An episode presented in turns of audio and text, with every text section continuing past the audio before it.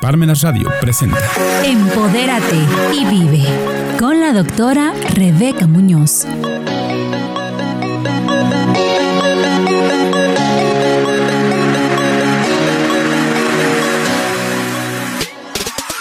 Hola, ¿qué tal? Muy buen día, amigas y amigos de Empodérate y Vive. Y estamos muy contentos porque hoy nuevamente tenemos en el estudio a la doctora Raquel León de la Rosa. Me voy a permitir leer su semblanza. Ella es doctora en Relaciones Transpacíficas por la Universidad de Colima. Actualmente es directora del Observatorio de la Política China.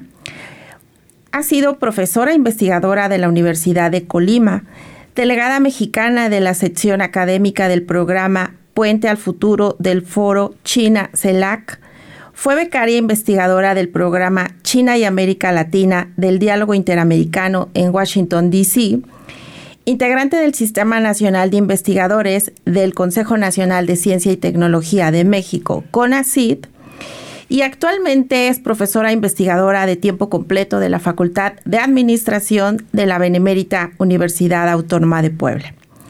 Bienvenida, doctora Raquel. Muchísimas gracias, eh, Rebeca. Y pues bueno, un gusto volver a compartir con ustedes este espacio. Y ahora sí que con una temática un poco distinta a la que eh, estuvimos la vez pasada. Así es, mira, el tema que hoy nos traes es cultura de negocios con China. ¿Qué tal? ¿Cómo se le hace para hacer negocios con China? Fíjate que es un, tema bien interesante, eh, en este caso lo digo en específico para todas las personas que se dedican a esta parte de hacer negocios o de tener una empresa. Eh, yo recuerdo, digo, cuando empecé toda esta cuestión de, de, mi carrera hacia los estudios chinos, pues este, estoy hablando de principios de, voy a saber muy fuerte, ¿no? De principios de este siglo, ¿no? Cuando estaba yo en la licenciatura y todo esto, y todo el mundo veíamos que China y China y que los productos chinos y el Made in China, etcétera, etcétera. Y pues imagínense, estamos a cerca de 20 años de distancia de esto y hoy en día, eh, un dato, por ejemplo, curioso para que lo, lo sepamos, eh, China es el segundo socio comercial de México, ¿no? En el cual, pues, es bien curioso porque eh, el primer socio comercial, que es Estados Unidos, tenemos una relación superavitaria, que quiere decir esto, que eh, exportamos más de lo que importamos de Estados Unidos, ¿no? Y teniendo, en este, en este caso, un, un tratado de libre comercio. Mientras que con China, tenemos una relación deficitaria, que es totalmente lo contrario, ¿no? Importamos más productos chinos de los que nosotros este, mandamos desde México, ¿no? Y en ese sentido hay otro dato interesante atrás. Eh, estamos en una relación más o menos de 1 a 8, es decir, por cada producto mexicano que se manda a China, tenemos ocho productos chinos en el país, ¿no? Entonces, eh, menciono esto no para una cuestión que al rato este, entremos como en esta dinámica muy de cerrarnos, ¿no? A otros productos, sino todo lo contrario, sino para que de alguna forma las personas eh, que son tomadoras de decisiones y que buscan entrar a nuevos mercados puedan de alguna manera este, eh, tener este tipo de estrategias de negociación con un, un, este, un país que hay muchos mitos, o sea, eso es una realidad. En México seguimos teniendo muchísimos mitos con respecto a, China e incluso, ¿no? Hay, hay como que en, la cultura popular muchísimas este, dichos, ¿no? Que, que, este, o, frases que nos llevan a, como hacer esta especie de discriminación al tema del mercado chino, ¿no? Digo, sabemos que es chino y dicen, ah, chafa, eh, chino, ay, cochino, ¿no? Entonces, estas cuestiones eh, culturales a veces pesan mucho en, la manera en cómo nos aperturamos o nos cerramos a generar este tipo de oportunidades de negocios, ¿no?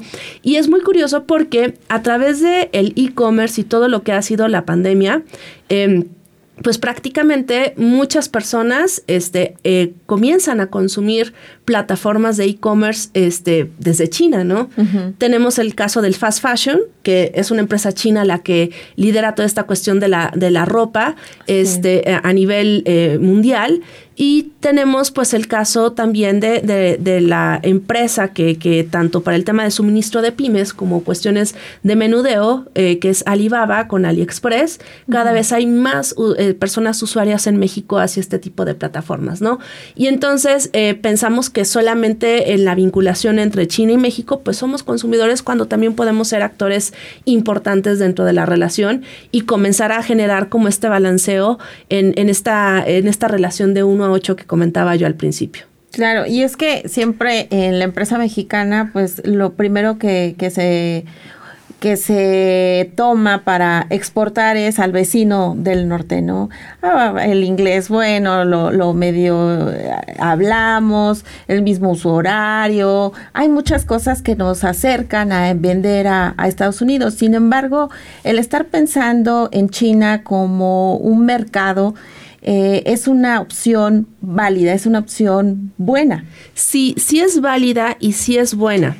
Eh, ojo, no quiere decir que sea sencilla y por qué no es sencilla porque hay mucho desconocimiento en el, en el camino, ¿no? Sí. Y que es parte de lo que buscamos aportar con, con, esta, eh, con esta charla, sí. en el cual, pues bueno, primero, hay muchos mitos, ¿no? Hay los mitos estos de que, digo, hay empresas mexicanas que imagínense, son cerca solamente en la participación de, de, China, llegamos a ser como las empresas mexicanas cerca del punto cero, punto cero cinco por ciento de toda la dinámica que tiene China. O sea, prácticamente somos invisibles con respecto a otras este, nacionalidades, este, de, empresas este, con otras nacionalidades que están en el mercado chino, ¿no? Entonces, en ese sentido, las poquitas que, que, existen, pues está la panificadora más importante de México, está este, también la, la más importante en términos de, de las tortillas, y es muy chistoso porque estas em, dos empresas entraron al mercado chino pensando que sus productos, al ser exitosos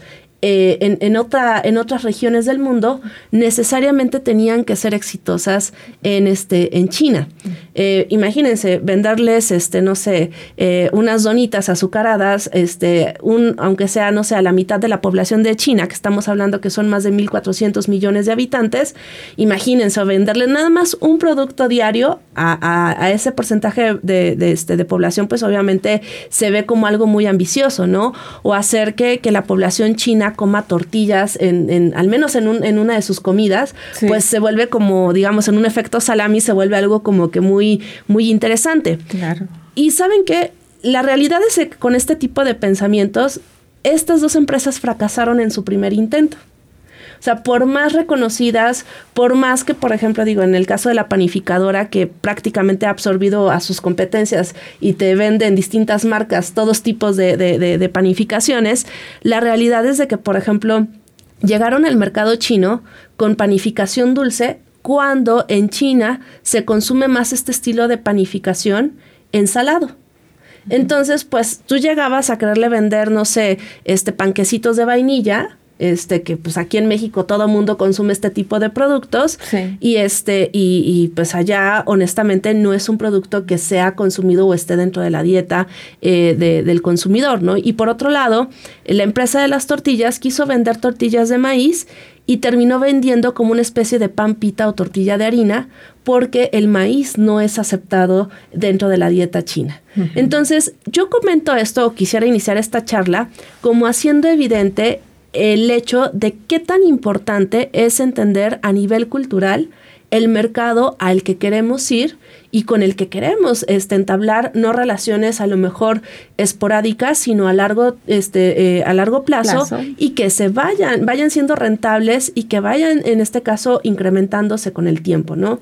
Entonces, en ese sentido, imagínense, si, las, si, nuestros campeones eh, empresariales mexicanos la regaron en este primer experimento, dan de decir, bueno, y a mí que soy este emprendedor o emprendedora o que soy una MIPYME, ¿qué es lo que me espera si quisiera yo entrar al mercado chino? Insisto, no es difícil, simplemente es saber cómo ir, irlo orientando. Observar el mercado chino y conocer su cultura. ¿Qué características, así como cuando nos definen a los mexicanos, ¿no? Y, dicen nuestros gustos y preferencias, cómo somos? ¿Cómo podríamos eh, enumerar algunas características muy representativas del mercado chino?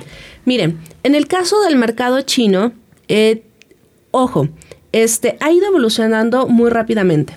Desde los, de los últimos 15 años hacia acá, eh, China ha incrementado muchísimo el tema de su poder adquisitivo.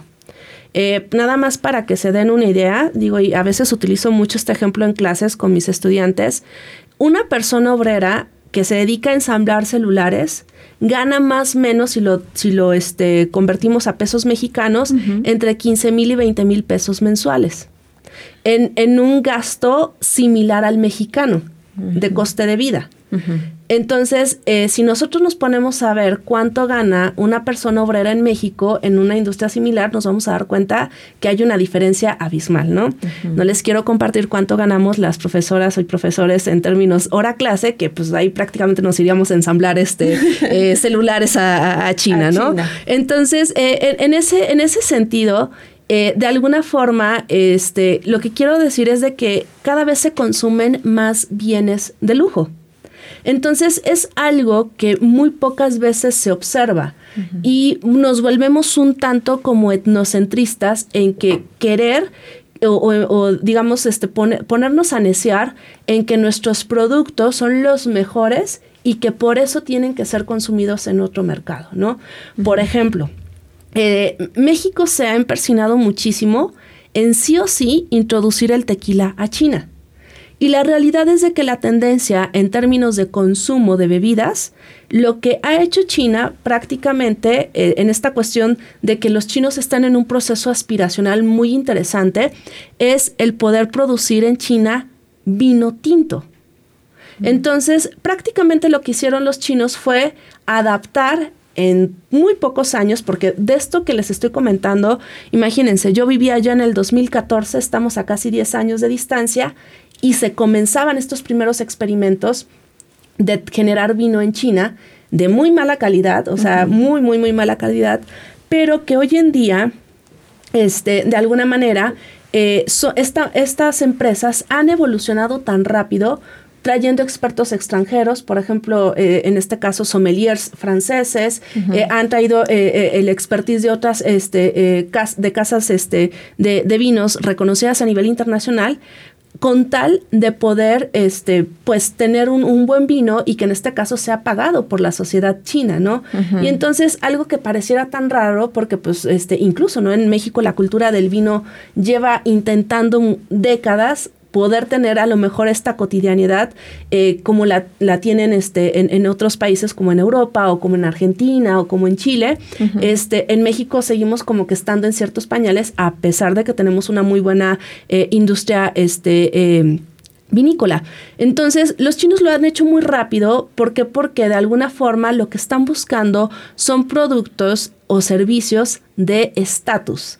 Por eso hago esta comparativa de que para los chinos es más interesante el tema de volver cotidiano el vino que a lo mejor darle la entrada al tequila mexicano, ¿no? Claro. Entonces, en ese sentido, eh, digamos que esta cuestión de los, de los productos de, y, servicios que tienen que ver con el lujo eh, son los que hoy en día son demandados dentro de China, ¿no? En los cuales, pues, de alguna manera encontramos, pues, una gama eh, desde la cuestión de la comida hasta cuestiones a lo mejor de servicios de spa, de belleza, por ejemplo, algo que, que, que la población china, no solamente china, sino la coreana y la japonesa, cuidan muchísimo, es el tema de la piel. Digo, no es casualidad que si entramos, no sé, a las redes sociales, a TikTok o a Instagram o en algunos casos en Facebook, vemos que este, las personas que lideran los contenidos de belleza son asiáticas. Entonces, en ese sentido, eh, digamos que hay esta cuestión del consumo de este tipo de, bienes, ¿no? Y algo muy interesante, los pagan y los pagan muy bien. O sea, no hay esta cuestión eh, que, de alguna manera no se, no, no se genere, ¿no? O que se piense que va uno a, regatear estas, eh, este tipo de productos. Y lo menciono porque hay algo bien curioso, si en alguna ocasión tienen la oportunidad de ir a China o si alguien ya fue a China, es bien curioso porque eh, en China, digamos que hay dos tipos, por ponerle el nombre de shopping, ¿no? Uno es el shopping de las marcas de lujo, que casi todas las ciudades grandes chinas tienen estas grandes marcas, este, y que pues obviamente son productos lujosos que, que cuestan bastante. Eh, y generalmente estas tiendas no son eh, visitadas por personas extranjeras, sino que son los propios consumidores chinos los que mantienen estas marcas de lujo dentro de China. Mientras que los famosos este, mercados este, de la seda, ¿cuáles son los mercados de la seda? Son pues unos, unas especies de, centros comerciales donde se venden las famosas imitaciones chinas. ¿Quiénes consumen ahí? Las personas extranjeras, ¿no? Entonces es bien curioso y bien interesante a nivel sociológico que tú vas ahí y encuentras, este, no sé, gente que el tema de la, de la cultura del regateo, que eso sin importar sea una imitación o, sea este, cualquier otro tipo de producto, ese es un consejo muy importante. El regateo es parte de la cultura, ¿no? O sea, eh, el, si tú no regateas, algo está mal al momento de comercializar con, con, los chinos, ¿no? Entonces, eh, en ese sentido, el, tema del regateo se vuelve como un punto muy, muy, muy interesante, ¿no? ¿Por qué? Porque es como la sal en la parte de la, de, la negociación y les decía, ves en este tipo de mercados a personas este, de todas partes del mundo. Digo, a mí me ha tocado ver gente así como, no sé, de países europeos que, que a lo mejor pensarás que, que este, deberían estar consumiendo su, o su capacidad adquisitiva sería otra. este, es la gente que consume las bolsas este, de marca, marca. Eh, pero que son imitaciones, ¿no? Que eso sí existe y sigue existiendo dentro de, de China. Y también es súper interesante porque encuentras a las personas que hacen este tipo de, negociaciones o regateos tan sencillos, así como de, de, menudeo, eh, y es gente que te, que te habla en el idioma que le hables. Que ese es otro de los puntos muy interesantes. Eh, ¿Cuántas personas que quieren hacer negocios con este país hablan el idioma? Sí. La realidad es que son muy pocas, ¿no? Entonces, y es, y es este, totalmente al revés, ¿no? O sea, eh, en este caso, eh, China se ha tenido como esta eh, cuestión de que la gente que tiene contacto, ya sea por negocios, por cuestiones políticas, diplomáticas, lo que sea con el exterior, sí hay un conocimiento de, de, otros idiomas. Sí, sí, o sea, a mí me ha tocado estar en, en, misiones este, con vinculación diplomática y que en este caso el personal diplomático chino te habla un español excelente y hasta con el acento del país donde lo aprendieron.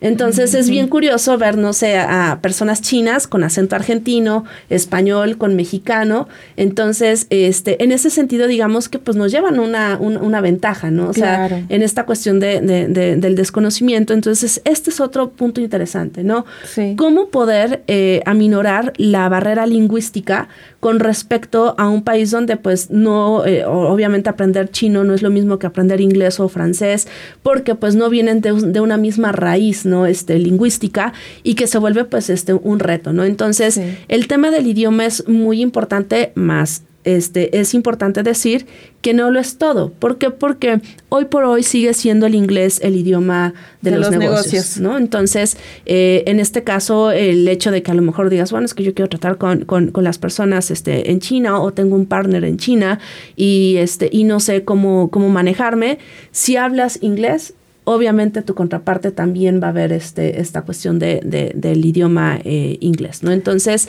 en ese sentido, eh, digamos que, que, parte de, la cultura es este eh, esta cuestión de la, del acercamiento, ¿no? Ha tenido el cuidado. Fíjate qué interesante, porque a lo mejor a, un mi pyme eh, lo primero que se le ocurre es quiero hacer negocios eh, con China, tengo que hablar mandarín o, buscar a alguien que hable mandarín para poder hacer esta negociación y no es, no, no es necesario, o sea, no es algo que nos debería quitar el sueño porque allá están preparados con la gama de idiomas para poder hacer la negociación o bien con inglés la libramos para hacer negocios con los chinos. Así es. Y ahora bien, viene otro elemento interesante, eh, la tecnología. Digo, eh, una, una realidad es de que, por ejemplo, en el caso de las MIPIMES, si quisieran buscar partners chinos para cuestiones, no sé, de suministro, que está en la plataforma de Alibaba, es bien curioso porque otro de los puntos que tienen, eh, eh, en este caso los chinos, es la atención al cliente.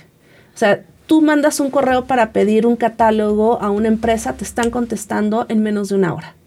Y por ejemplo, nuestra cultura, y ojo, estamos hablando de que estamos a una diferencia de 13 horas este, en, tiempo, ¿no? Claro. Entonces, este, siempre hay como esta, esta cuestión del seguimiento y la atención si tú eres el cliente, ¿no?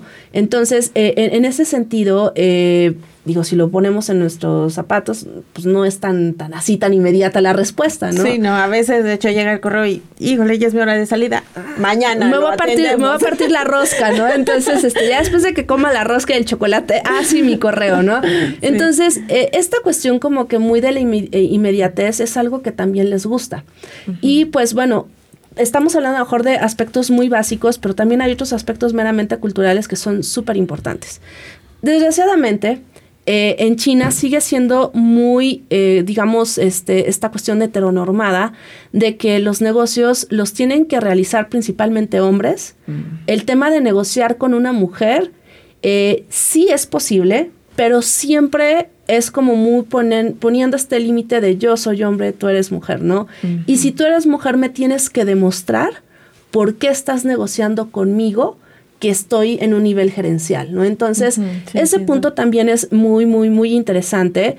Digo, este, es una, es una cuestión eh, pues social muy fuerte que pues parte de la dinámica confuciana que ellos llevan eh, desde hace cuatro mil años entonces en ese sentido es muy muy importante como que reconocer estos aspectos y tratar de crear como una cuestión ahí de entender por qué se hace sin generar algún otro tipo de, de, situación, ¿no? Claro, no, no, no remar contracorriente, conocer su cultura, así es, sí. y entendemos, ¿no? así es, así. es, así es, ¿no?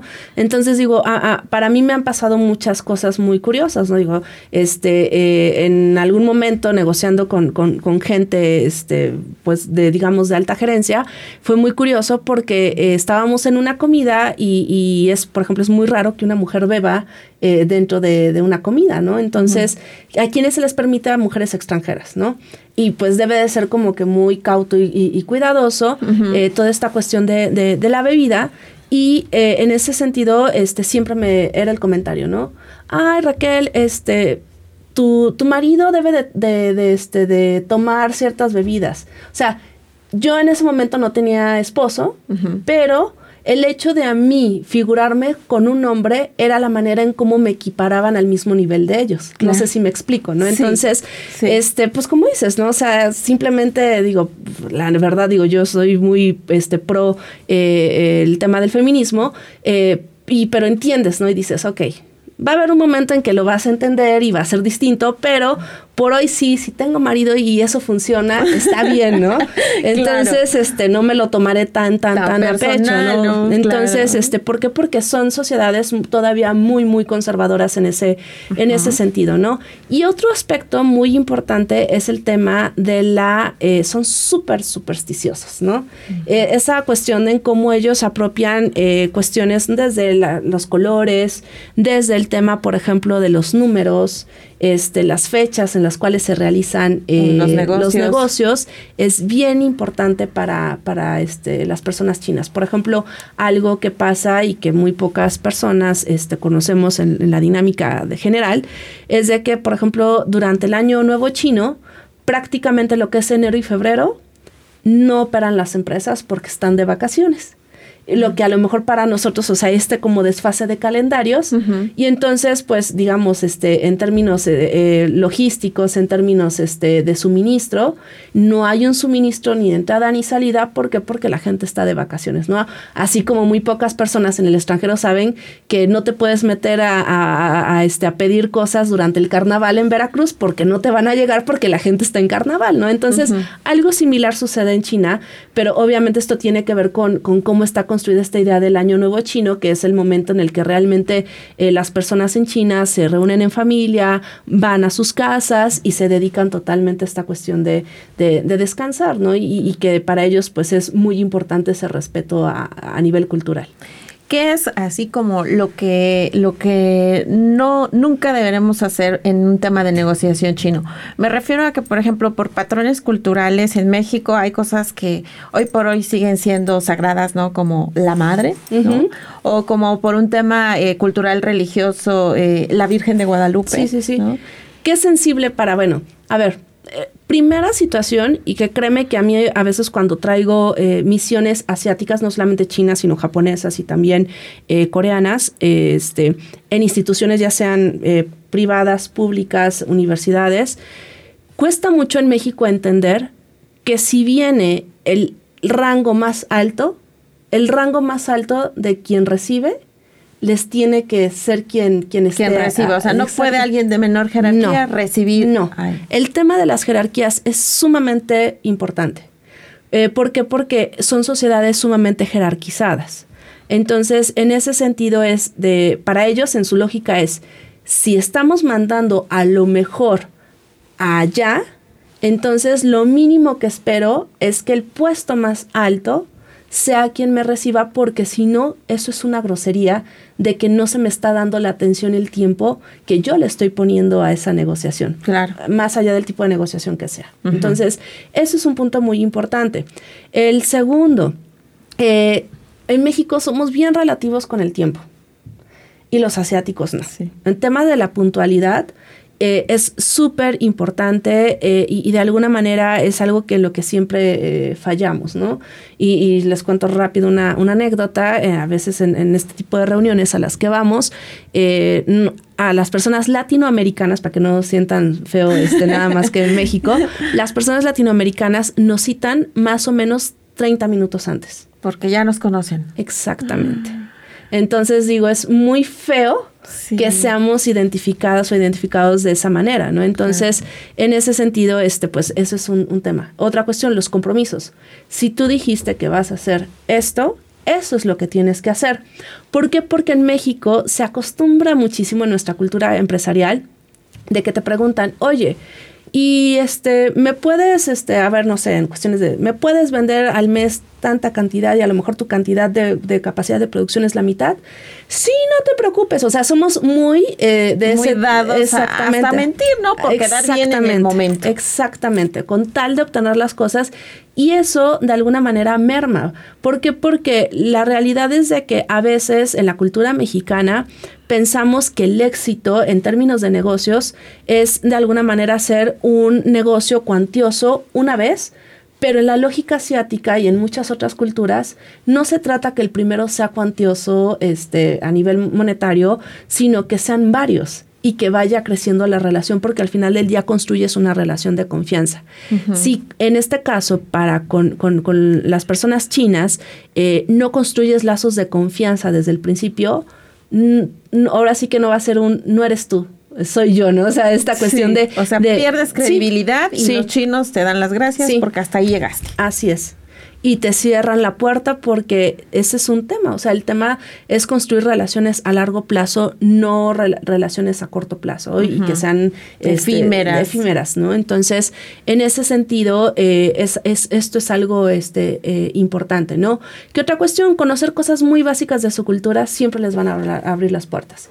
Que tú intentes a lo mejor decir un hola en chino, eh, para ellos es como casi, casi, ¡Ah! está interesado en, en, mi cultura, ¿no? Y, como son muy, personas muy orgullosas de su cultura, obviamente va a ser como que el plus, ¿no? O sea, a lo mejor... Estrellita, ¿no? Exactamente. Son estos elementos que a lo mejor no están como parte de la negociación tal cual, eh, por cuestiones a lo mejor de números o lo que vas a negociar, pero que al momento de tener esta interacción social eh, te dan la vuelta en, otro sentido, ¿no? Claro. ¿Con qué conclusión nos podríamos eh, quedar hoy para todas aquellas personas que quieren hacer eh, negocios con China? Bueno, eh, primero decirles que eh, es importante como que quitarnos estos mitos de que China, no sé, es como si fuéramos a Marte, ¿no? Muchas veces pareciera así, ¿no? Sí. Eh, entonces, este, no, es un gran país, este, digo, como todos los países tienen grandes retos, hay muchísimas oportunidades de negocio, sí. Eh, un consejo que se me fue ahorita es siempre tener un partner chino. Siempre es súper importante esta cuestión de, de, tener eh, un socio. Es muy difícil, por como la construcción política, económica y social que tiene el país, que vayas sola o solo, así como decir, ah, ya llegué y ya todo fue fácil. No. ¿Por qué? Porque todo pasa por el gobierno. Entonces es muy importante esta cuestión de tener el partner este, eh, chino en este sentido, pues bueno, eh, en, conclusión, no le tengan miedo a China. Eh, gracias a la tecnología, créanme que están a ciertos este, tecleos y un enter de poder conocer sobre la cultura este, eh, china eh, digamos, si queremos tener esta primera aproximación. Entonces es importante como que ver todos estos recursos que hay hoy en día en Internet sobre negocios este, eh, con China. Obviamente también en ese sentido hay mucha gente, como dicen que en tierra de ciegos el tuerto es rey, y nos podemos encontrar muchas estafas o muchas cosas que, que, y ojo, desde aquí, desde México, de gente que se dice experta y realmente pues no lo es. No lo es pero que este, hay instancias en las cuales se pueden acercar, eh, hay dos cámaras de comercio, este, en ambas cámaras de comercio este, son muy buenas, es gente experta buscando este tipo de acercamientos, eh, gente que ha vivido allá y que se dedica a que estas grandes empresas mexicanas sean exitosas allá y que eh, no están cerradas solamente este tipo de grandes empresas, sino también las MIPIMES tienen una oportunidad en dado caso de que busquen una agenda de, de, negocios este, con, con China y y, creo que es un momento bien interesante en el cual este, pues China se está aperturando a muchas cosas. Eh, parte de este consejo es el tema del e-commerce transfronterizo, que no solamente funciona de China para acá, sino también funciona de acá para allá, pero que muy poca gente está eh, informada sobre cómo funciona esto, eh, que es prácticamente que tú tengas tu tienda en, en, estas plataformas y que eh, de alguna manera lo que hace este tema del e-commerce transfronterizo es que reduzcas el pago de, de, aranceles y el tema de los tiempos de distribución, ¿no? O sea, así como funcionan estas empresas de fast fashion, pero a la inversa, tú puedes vender estos tus productos a través de estas plataformas sin necesidad como de los procesos tan engorrosos que a veces lo es, puede ser una exportación de manera tradicional, ¿no? Obviamente esto es en una dinámica de menudeo. Y puede ser una primera experiencia para poder tener este tipo de vinculación con el mercado chino. Chino. Wow, pues la verdad es que hoy nos has dado un paso agigantado en esta aproximación a la cultura china. Eh, esta charla yo creo a todos nos ha servido mucho por, para entender cómo hacer negocios eh, con China y que además eh, pues podríamos estar vislumbrando como un mercado atractivo, porque ya lo decías con el dato que nos das al principio del programa.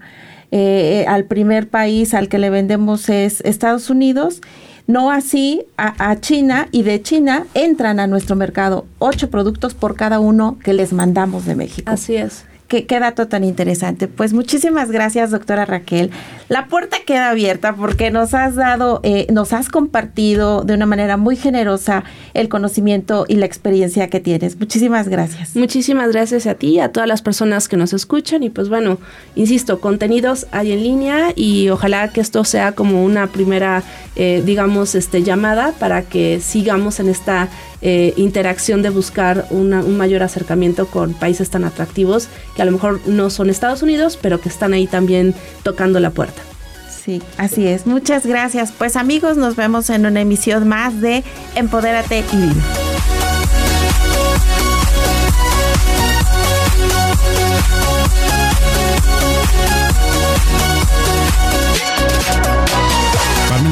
presentó Empodérate y Vive con la doctora Rebeca Muñoz.